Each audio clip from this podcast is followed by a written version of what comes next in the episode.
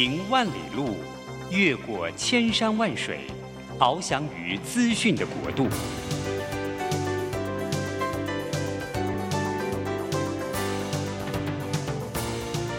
以全方位的视野，飞向更高更远的目标。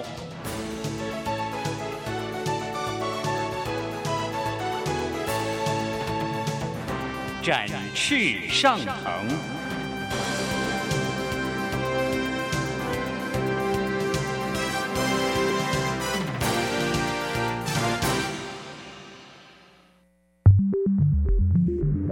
新冠疫情让世界变得不一样，工作职场、生活形态都在翻转变革，学习变成日常的必要必须。让于国定每周为您搜寻萃取一本国外热门新书，与你在空中分享。于国定制作主持，愉快读好书。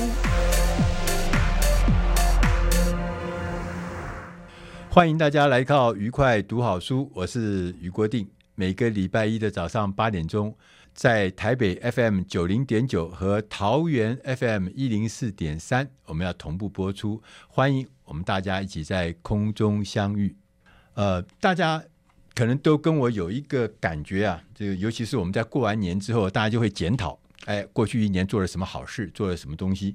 过去这一年对我们大家来讲都是一个严肃的一年，因为二零二二年大家有这个呃 COVID-19 嘛，哈，所以大家就觉得这个事情都变得不一样，世界也变得不一样，所以很多人就跟我讲，创新这件事情很重要，但是呢。每天大家都在讲创新，但是大家都在创新的那个大漩涡里面要爬出来，其实很难的。我们从资料上显示啊，呃，政府单位的统计说，呃，创新、创新或者创新变革或创新升级、创新这件事情成功率其实是很低的，低到我都不好意思讲。它这个因为很低，所以说大家就开始在想说，那为什么创新会那么难呢？我们今天特别请到的这位特别来宾呢？呃，是呃台北教育大学教育系跟教育创新评鉴硕士班的陈慧芬老师，他要来节目里面，老师要不要跟大家打个招呼？Hello，于老师，还有呃大家好，新年快乐。对，呃，老师他最近出了一本书，叫做《柔韧设计》。呃，大部分哦，我们。告告诉大家，你要设计新东西，你要创新新东西，要哇，这努力要坚毅，要什么什么。我还第一次看到有人跟我们讲要柔韧的，所以我就觉得这本书一来的时候，我就觉得引起很大的兴趣啊。就是到底是什么叫柔韧设计啊？那老师先解释一下什么叫柔韧设计，好不好好？好，这个柔韧设计呢，其实“柔韧”这两个字大家其实不陌生哈。呃，如果有注意到的话，我们对于这个商品上卫生纸很多的很多的设计会说，哎，它有柔韧性，对对对，它很柔软，但是又不会破。好，这个是那个关键哈，运用在商品上，对对对，对啊。那我们是取这样子的一种意思哈，它是一种温柔，但是它是一种很坚定、很坚韧哈，它比较不会轻易的被打败或者是打破。那我们取它这样的一个特质哈，然后怎么样去运用柔韧的手法来设计哈，我们称为柔韧设计。所以又不会那个太刚强，跟人家玉石俱焚啊，对，连连好像相撞，最后这个这个这个呃都很带来灾难哈。是是，对啊，所以说柔韧听起来觉得还蛮好的。但是我们在自己在做这个创新的时候，老师书中也有讲到，他说我们在。创新的时候，常常会遇到来自阻力、来自制度的阻阻力，对，对，其实，对啊，我我我自己在企业界工作很久，我就觉得，哎呀，这个蛮完全讲中了。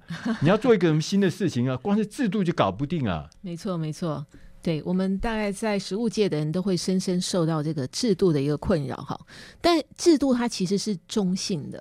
就说你看哈，我们社会上如果没有制度，我们的组织没有制度，那事实上大家会乱成一团。对对，所以制度它是一个中性的名词。对，那它带来的是大家的稳定。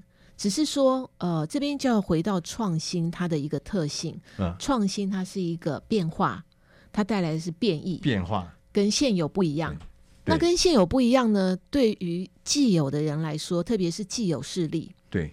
那么他们会觉得很恐怖，觉得会取代他，对，然后他可能就会想办法去镇压他，对，去打击他，去抵抗，去抵抗。那这个就是让我的既得利益受到伤害。没错，对，在百年前有一个爱迪生的案例，就发生过这样的事情。爱迪生，我们很有名那个发明家吗？没错，就是那个发明家爱迪生。嗯，我们小时候学到的是成功 是九十九分的努力加一分天才，哈，这是爱迪生的这个名言。嗯那不断的努力，不断的努力，不断努力，不断的努力，不断的失败，对，对不对？但是爱迪生他其实是一个非常高明的谋略家，谋略家，没错，他不断的失败啊，他失败，这是在研发上面，嗯，但是他研发了一套叫做电力照明系统，就是电灯嘛，电灯泡，还有它背后的这些电流供应，哈，嗯，整个的系统的这个部件，对，在百年前它在美国开始推动，对。然后取代了当时主流的叫做煤气灯啊，大家就用煤气灯嘛。过去是用煤气灯啊，用煤气输送能源，然后大家来、嗯、呃造成这个光亮嘛。煤气灯是那个煤油灯吗？煤油灯，没错。煤油灯，所以大家那个时候啊、呃，我还记得那时候呃，像洛克菲勒他们那种家族啊，都是靠这些卖这些油啊大发利市嘛，因为大家都是用那个煤油灯，就突然来了一个电，对，电灯，对。那对这些煤气灯的业者来说，哇，这个不得了了，他碰到一个很大的威胁。对啊，取代我啊！对啊，会取代我。电啦，都不用我的煤气啦，不用我的煤油啦。但这些煤气灯其实不是省油的灯，这些煤气灯业者啊，他们其实跟当时，他们跟当时的政府对盘根错节。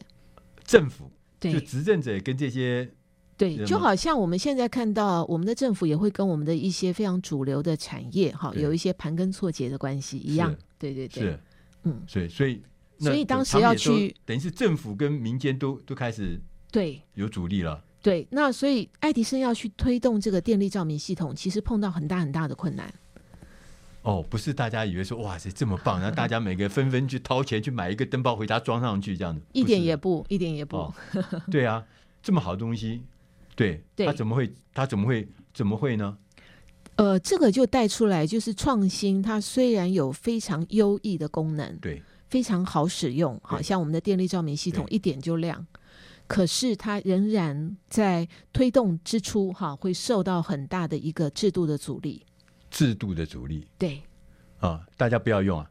这个制度的阻力呢，具体来看，我们可以把它想成有政府，好，有政府里面的人，嗯、有工会。好，有产业界。对，那呃比较隐微的，大家看不到的呢，其实是一种比较属于法规对人的制约力。对啊，我们走在路上不能随便闯红灯。对啊，即便没有人看，我还是会担心有人在监视我。对，有没有闯红灯？对。另外一个是社会规范。社会规范。社会规范。对，对，中东的女子，她们可能不太容易去穿到迷你裙，不可以露腿。露身体不可以，对，啊、对。那这样的呃，假设我们有一个很设计的很棒的迷你裙推到中东国家，啊、仍然是没有销路。那当然了，因为他们根本不敢去穿这样子的迷你裙。对，这是社会规范。对，就是这不是法律规定的哦。对。可是它跟整个社会习俗是南辕北辙。对。所以人民不敢去违反这个社会规范。对。还有更严重的一种制度力，叫做文化认知。文化认知，它有点像是呃刻印在我们的血液里面。嗯，举例来说，望子成龙，望女成凤。哇，完蛋了！对，这就是为什么很多教育创新哈，我们谈启发式教育，在国内推动啊、呃，仿佛都会受到很大很大的一个阻力。嗯，或者是说，我们可能觉得推动成功了，可事实上，我们的家长，嗯，他还是看考试分数。对。呃，老师讲的很轻松，因为老师是台大毕业的，然后老师后来又去读了政大，然后又去读了很多很多厉害的地方，所以他不知道像我们这些凡夫俗子，不是龙也不是凤的人，就听到这边不仅要潸然泪下。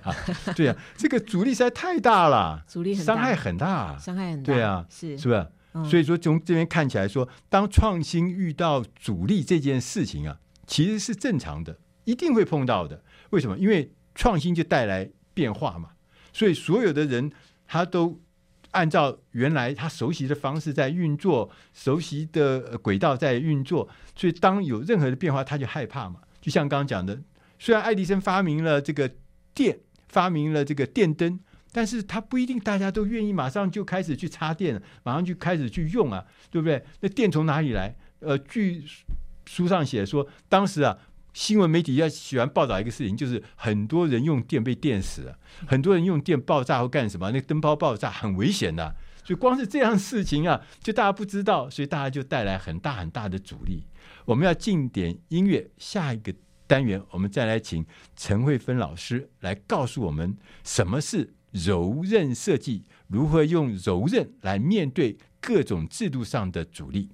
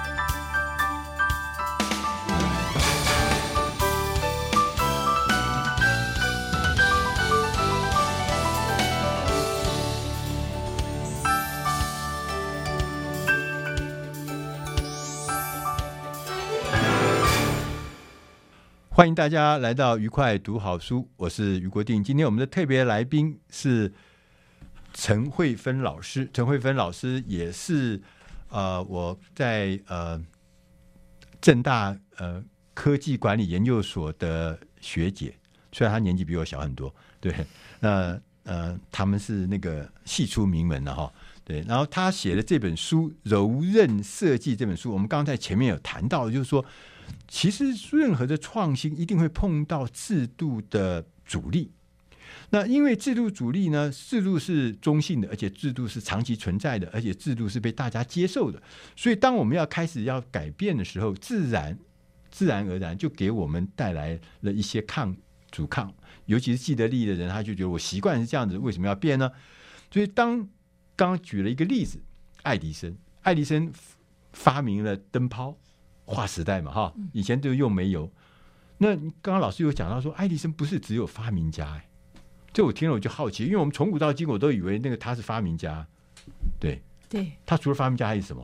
呃，以我们讨论他这个电力照明系统的推广来说，他是一个谋略家，对。对，谋略家，谋略家，他很有谋略，很有谋略的在推动电力照明系统这件事。哦，他不是发明完他就走了。不是，他把它变成到每个人变成一个真正在普遍使用的一个系统。没错，那当然，他其实背后有他的一个羊毛吧。对，因为呃，我们都知道爱迪生他发明了很多东西是需要电，所以他如果能够把电力照明系统推动的话，对，等于是那个 infrastructure 都建立好，对，他未来他就在推动他的留声机啊，对，他的其他的一些需要电的用品就更为顺利。对，嗯，所以这很这很不容易。就像你看，我们根据历史记载哈，呃，我们早期这个推动火车，譬如说清朝的时候，一百年前，那火车。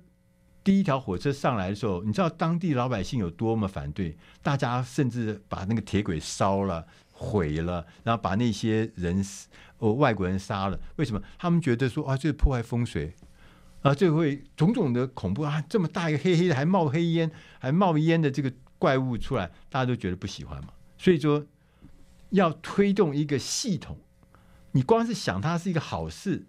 但是并不是大家能够轻易的接受，没错，要有谋略，要有谋略。爱迪生有什么谋略啊？呃，我的这个想法，以下讲的内容其实来自于一本一呃一本国际期刊的论文，哈，觉得它是一个做研究以后得到的结果。是，嗯，呃，首先就是针在针对这些煤气灯业者，哈，我们刚刚有讲过盘根错节，对，他们其实就是处于这个社会的主流力量。当时大家其实都是用那个都是用这个嘛，对，已经是普遍的，普遍的。对，然后大家也都支持这样子的系统。啊，那所以爱迪生在推这件事情的时候呢，他也受到了煤气灯业者的反反弹。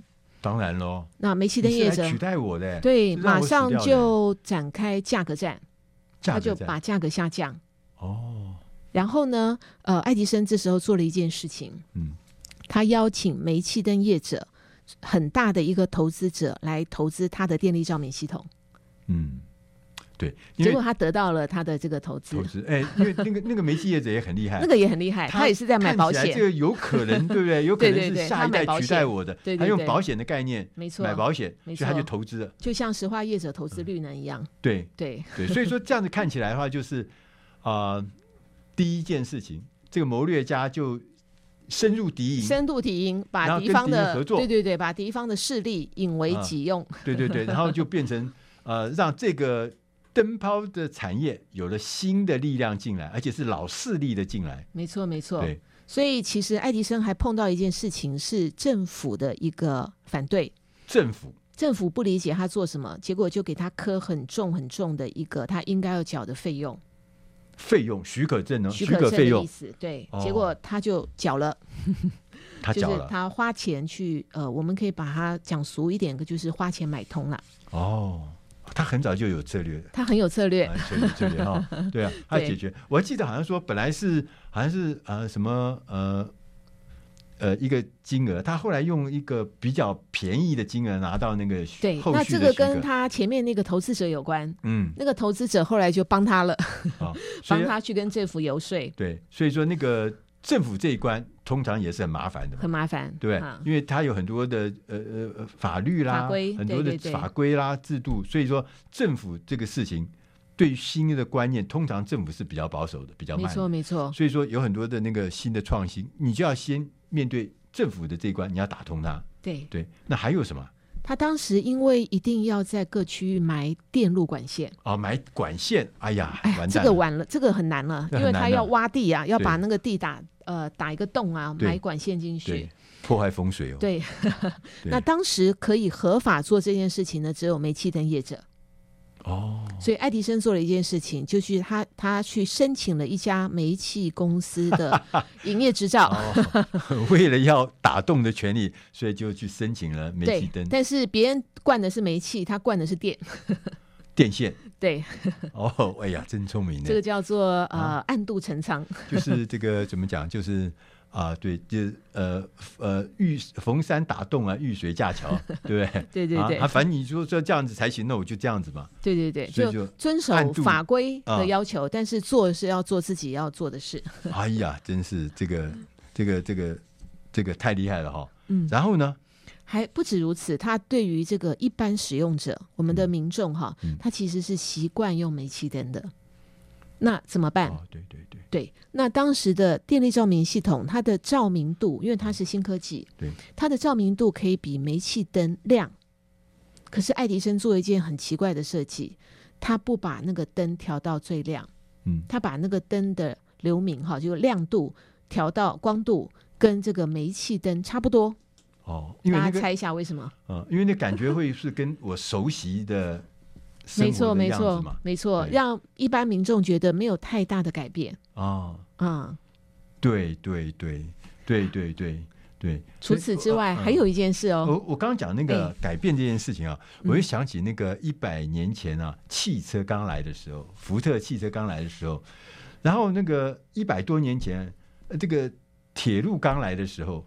那我们曾经看过，就是说有人就觉得说铁路在那个火车头太可怕了，啊，还有呜呜还会叫，对不对？这个破坏风水，所以最后他们怎么把这火车头毁掉，然后呢用马车来拉那个车厢，对，因为这个马马车呢是他熟悉的，对。那在汽车也是这样的，汽车刚来的时候，大家觉得那个是什么东西，而且常常误传说汽车会出车祸，会撞到人，会撞到失控，会干什么，会翻车啊，就所有都是坏消息。所以因为大家坐马车也坐了。呃，百年以上啊，几百年甚至千年以上，所以大家熟悉那个形式。你叫他转到汽车来讲，他怕死了，对对不对？就跟那个刚刚讲的灯泡一样。吴老师，您说的这个有一个专有名词叫做仿制设计，模仿的仿啊，嗯，仿制设计是很多产品设计界常用的一件事情。仿啊，模仿的仿，就是说它会在外形上做到让消费者觉得没有太大的改变。嗯嗯，要去降低它的这个抗拒感。对，这就是呃，像 Tesla 那个汽车，它其实的概念是跟那个引擎的汽车是完全不一样。可是它把整个那个设计啊、呃，要有四个轮子，然后要那个圆圆的这个方向盘，对不对？对对。然后整个的感觉是你熟悉的汽车的样貌。对对。那事实上，这个样貌是一百年前福特汽车 T 型车他们就定下来的。对。一百年来我们就熟悉了。对。所以它整个设计就是就是那个，所以你刚刚讲的说。要仿制设计，对，让大家熟悉的形态，不要说翻天覆地的改变，嗯、对，尤其是消费者，尤其是呃呃 B to C 的，尤其是一般人，他们不能接受天翻地覆的改变，没错，没错，对不对？很多设计它其实是不具功能性，对，但是它就是要。表表达或者是维持原来的一个设计，让人们不知不觉的去接受。对，那个那个功能、那个笑人、那个技术，在不知不觉之中，他觉得哎，还是跟以前一样。但是那个效能、那个效果，我享受到了，所以他就会接受嘛。是对，要不然他会害怕。是，是不是？就像我，如果大家知道那个电动车，就最明显。那电动车，当你一进去看的时候，你会觉得哇，这跟以前你想象的汽车是完全不一样的构想，完全不一样的概念，所以完全不一样的成效。可是，当它做成一模一样的样子的时候，我们就能接受。我们要进点音乐，下一个单元我们再来跟陈慧芬老师来谈谈如何在柔韧中面对各式各样创新的阻力，而找到解决的策略。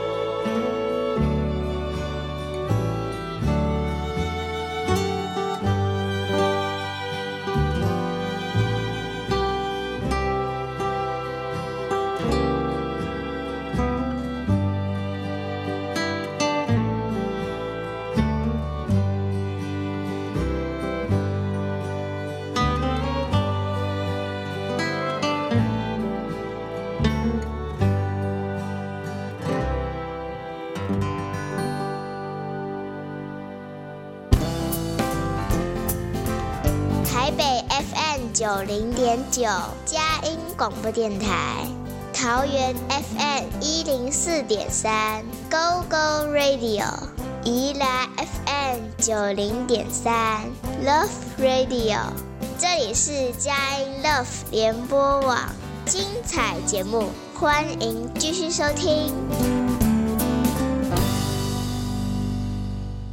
欢迎大家来到愉快读好书，我是于国定。我们刚刚跟陈慧芬老师有谈到了制度啊，是一定会出现。当我们在做创新的过程中，我们要面对制度，我们会面对制度所带来的一些阻力。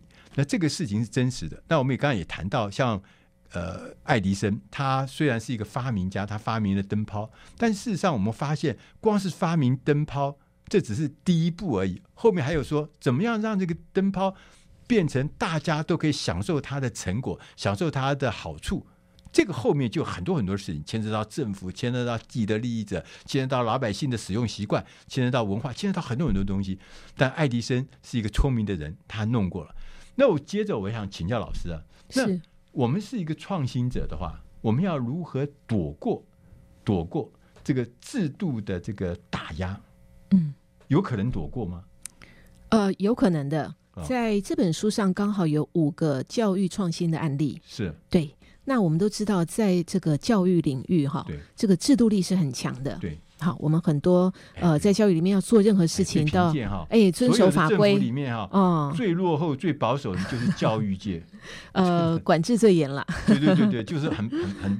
很祖宗遗训不可一日更改，对对对，但也合理了哈、哦，合理。就教教育领域应该要在教育界，对对对，要受到严密的一个管制。对，那我们的书里面有一些案例哈，譬如说，呃，温美玉老师，他是这个南大附小的退休老师。好，嗯、那我在做研究的时候，他还在不台南哦，台南大学。对对对，OK。那他其实是在一个类似明星学校的国小。教书，嗯，对，嗯，他碰到的学生呢，他们父母都是呃很不错的父母，对，所以呃大家也都是怎么讲，就是注重教育，注重教育，那但是也会呃要求成绩，好，希望小孩子能够得到好的分数等等。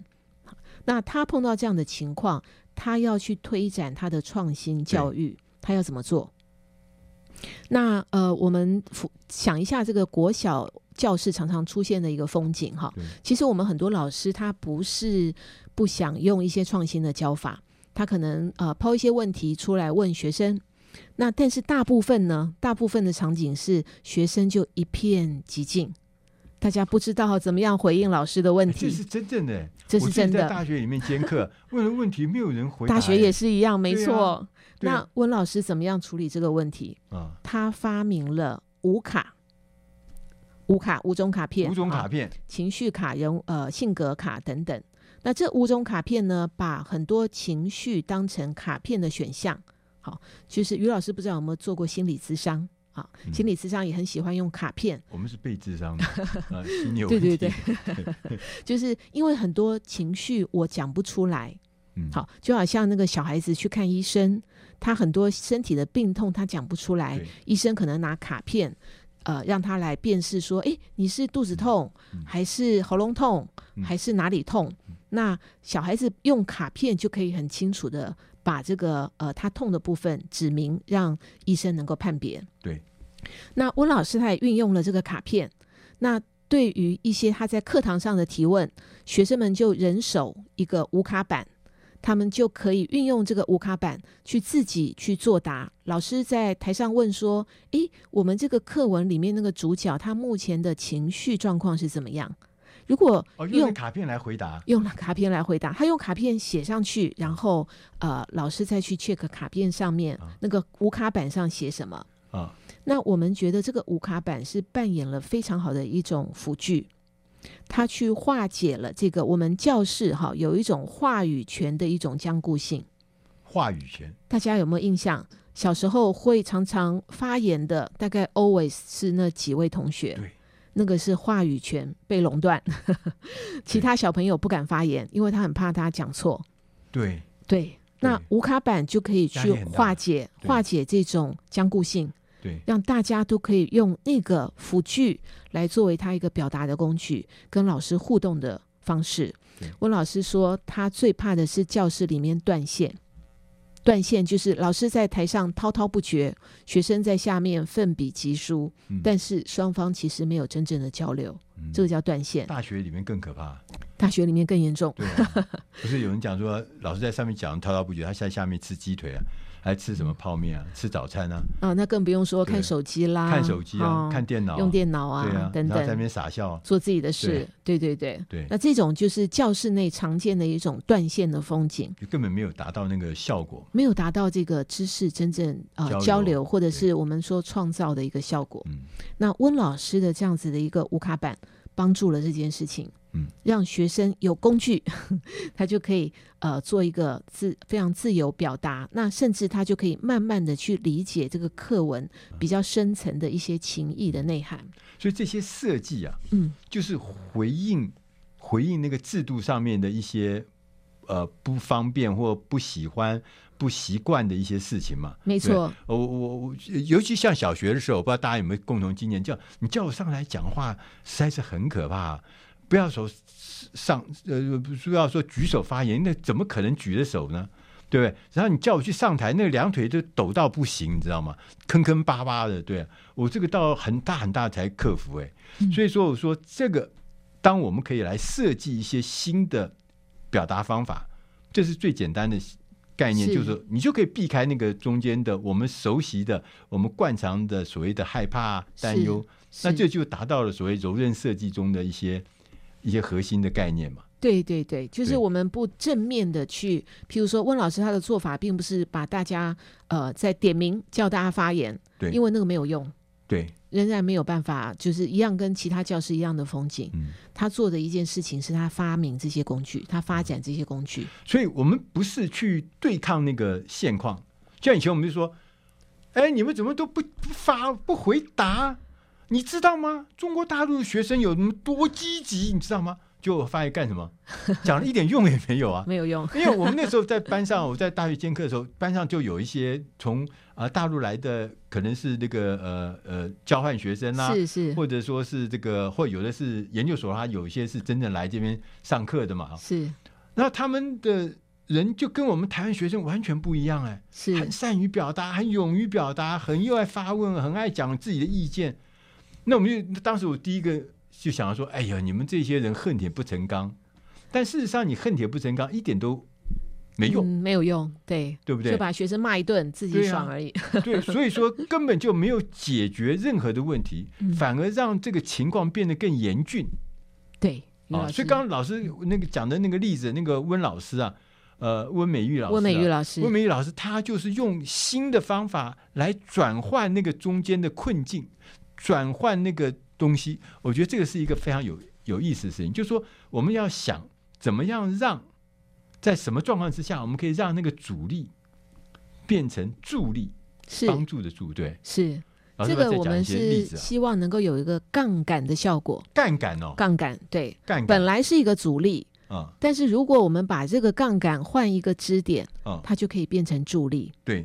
对，譬如说，呃，在案这个书上还有一个案例是陈清俊校长，是他经营这个华南国小的时候啊，对，当时也是碰到很多的问题。他的做法是他把整个呃国小所在的社区都当做他的学校一一并在经营，嗯，他希望能够扩大校园，扩大校园范围，没错。他当时在地方希望能够推动这个呃在地的农民不要用有呃就是。农药等等哈，去破坏这个环境。他做了一件很有趣的事情，他每年带着这个村民哈，他自己写了一个祭天文。祭天文，祭天文里面就把他想要这个村民做的事情哈，写在这个祭天文里面，然后带着全村的村民哈，一起在呃村子里哈某一个地方去做一个祭天的仪式。对，然后祈祷。然后把这个呃祭文大声的念出来，然后烧掉，然后跟农民这个在地的村民约定好，我们都已经在神明面前发过誓喽，哦、我们不可以去破坏环境。是对天对上帝的许诺哦，你不可以乱搞，不可以乱撒肥药、呃农药啊，乱撒一些做一些乱七八糟的事情哦。这就借力使力，嗯，借用这个村民哈对于这个神明的信仰的力量，转而到这个自己身边哈做更友善环境的事情，借力使力，借力使力。所以说，在很多的状态之下，柔韧这件事情，它是非常讲求你要借力使力，你要找到那个力学上所谓的杠杆点、杠杆点、支点，支点对对。所以这个这个这个怎么样？呃，以柔克刚，以小。以小博大，博大哦，嗯，空手博白刃。对，所以说这个柔韧的力量千万不要小看。我们要进点音乐，下一个单元我们再跟陈慧芬老师来谈一谈，如何让我们的面对的阻力变成助力，如何用我们的支点能够变成以小博大，以柔克刚。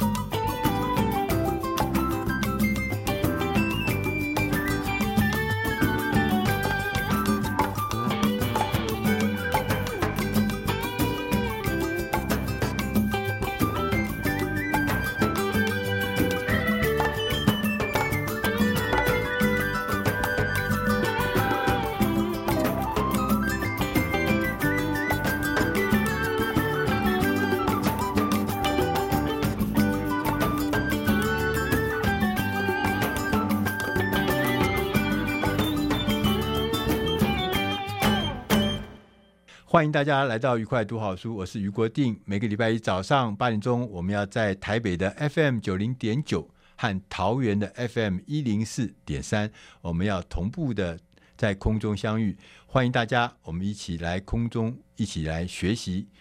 呃，今天我们的特别来宾是呃台北教育大学的陈慧芬老师。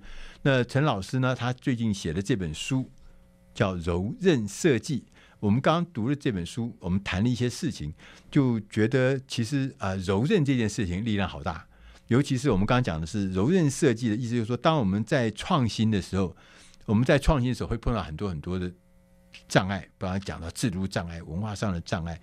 那可是要去面对它，要去解决它，其实是需要有很多很多的力量。那柔韧可能是一个好的方法哈。我就看到书上也写一个例子，就是在呃，我想那个是大概什么年代？一九是是好像一九几零年的时代是。一九八六年的时代，大家不知道记不记得，美国 NASA 有发射一个太空梭叫挑战者号，在一九八六年的一月二十八号那一天，挑战者号然后要升空。就这一部挑战号其实已经升空过十次，完成十次任务。可是它当天飞上去以后，在七十三秒的时候，在空中。在大家万众瞩目之下，在电视转播的状态之下，在所有的千千万万的观众的注视之下，在七十三秒的时候在空中爆炸，在当时是一个世界级的悲剧，大家就吓坏了。我还记得那上面还有一个呃，有一个女老师，对不对？那是那个拍的，就是那个驾驶员，她是一个女探员，她是一位老师出身，所以当场也就女性，然后她当场就也都都大家都在那边就呃丧失了生命。那这件事情给给我们很大的检讨，引起很大的检讨。那说为什么呢？这么大千千百百的工程师，千千万万的高科技，怎么会七十几秒？他又不是第一次升空，七十几秒，第十第十一次升空的时候，竟然七十几秒后，他就在空中当着我们的面爆炸，不可能的事情啊！那是我们最高的人类这个这个文明或者人类技术最高的结晶，哎。这个悲剧事实上在美国得到了很多很多的检讨。对对，那呃，我接下来讲的内容也是来自一篇学术论文，是他把这个呃整个 NASA 为什么会有挑战者爆爆炸这件事情做了很多深入的讨论。好，但这边其实不谈技术，好，不谈说为什么技术上发生这样子一个误差，好，或者是呃这样的一个错误，而是在谈一个管理的问题，管理的问题，文化。嗯文化，因为当时呢，其实，在发射前，而且不是当时，而是发射前一天吧。当时他们的工程师就有发现，好，在这个整个太空梭上有一个小小的零件，是它因为弹性疲乏，是可能会造成一些问题。那他也马上的去跟呃 NASA 的他的主管哈层层的这样上呃报告，但是他得到的回应是。啊，没关系啦，应该没问题啦。好，我记得好像是它的燃料桶的一个一个环，一个环，一个塑胶环，一个橡皮环，橡胶环。那橡胶环呢是封锁那个，让那个紧闭密闭那个燃料燃料桶的。嗯，但是呢，他当时有讲讲，就是工程师讲说，我们过去呢设计的时候呢是在那个温度是在摄氏十六度以上。那以前呢，他们曾经呢最低的时候是在摄氏十度的时候发射。嗯哼，他们没有做过很低温。当天当天那个发射的时候，当地的气温是零度。嗯，所以他们觉得说，在零度的时候呢，根据他们的呃经验是那个环会有一点，刚刚讲了像弹性疲乏，会有一点呃收缩，所以那个那可能有危险，可能可能，但谁也不知道。嗯。对，我觉得这个东西就很恐怖。为什么呢？就是说，他不管他是黑天鹅还是灰犀牛，哈，就是在那个时代，在那个时刻，你想想看，就是说约好那个时间要发射，万众瞩目，全世界的新闻媒体都在现场，都架好了，现场也来了千千万的观众，要等着看这个壮观的一页。然后从总统到市井百姓，大家都认为这是一个很。庆幸、很开心、很欢畅，一个发射的一个胜利时光，所以大家都在那边等。但这么小一个事情，NASA 那个主管他不敢承担说：“哎，no，一个小的塑胶环，一个橡胶环可能有问题，可能有问题，不是一定有问题啊。”我们停止这次的设计，设发射。他可能也承担不了吧？对，因为主要是他们认为 NASA 有一个很重要的形象，就是成功。NASA 就代表成功，成功啊，那是大家的期待哈。对，那对啊，他就觉得说，他不能够让这个发射失败这件事情跟 NASA 连在一起。嗯，所以他就呃，就是忽视了这样子的一种。他不知道后面还有一个很大是爆炸的毁灭性的失败，对，他只是觉得前面有一个小环坏掉了。对对，因为这个小环我就取消取消发射，太可怕了。嗯，对，所以这对我们管理者来讲。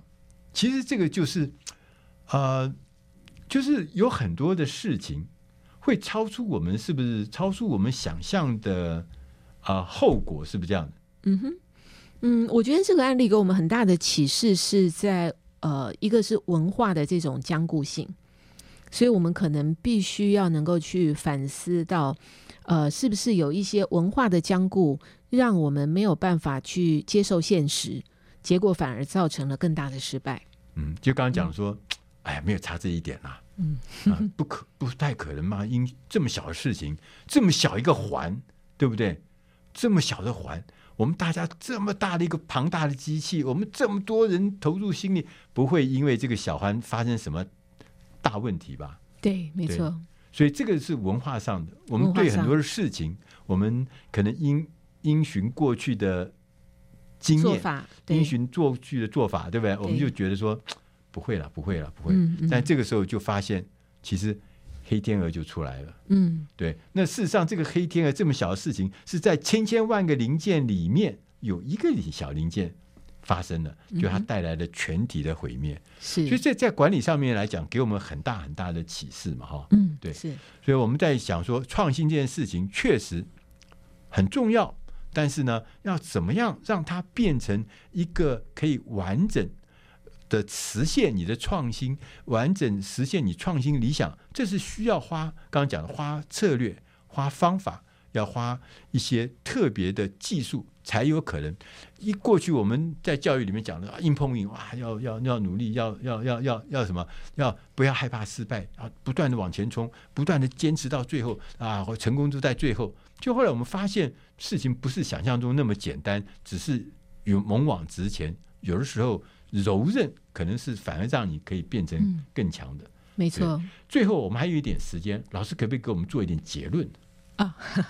好，啊，我想就是台湾也推动创新哈创业，我们教育界高教也在推动创新创业也一段时间了。好，那我们是不是我肯？我觉得柔韧这件事情给我们的启示是，我们是不是常常太过着重于科技的优势？好，就是我们呃有一种传统的思维叫船坚炮利。我们因为之前都落后这个世界强国，所以我们一直有一个心理内心的自卑感。我们一定要做到船坚炮利，对，让我们去着重于科技的优势面，可是我们却忽略了。所有的创新创业，它都跟必须跟那个社会脉络要有一定的契合，那么才可能去推动，然后达到这个创新我们期待达到的一些效果，创造改变，解决问题，创造价值。嗯，刚刚老师讲的事情，我觉得太重要。我们常常是这样，我们做了一个创新，一个很棒的创新，一个伟大的创新，然后呢，我们就想到那个。这个创新所带来的美好的远景，看到那个美好的这个未来，就很高兴，兴高采烈。但是后来我们发现，这只是第一步。后面当我们后面的事情没有连贯上去，策略、方法、主力什么的种种事情接踵而来的时候，所以让我们的创新最后呢，可能半途而废，可能会这个中途就失败。那这所以说，能够让有创新这件事情。是没问题的，有好的点子也是没问题的。但是怎么让这个点子变成成功，变成美梦成真，这件事情才是我们面对我们必须要学习。我们在《柔韧设计》这本书里面，我们看到了很多方法，跟很多的经验，还有很多的策略，让我们知道说，除了以前我们传统认为的努力以外，还有一些我们想不到的一些柔韧的方法，可以让你更接近。成功，让你更接近你的梦想实现。今天非常谢谢台北教育大学 陈慧芬老师，谢谢来节目。对，我们也谢谢大家的收听。我们下一个礼拜同一时间空中再会。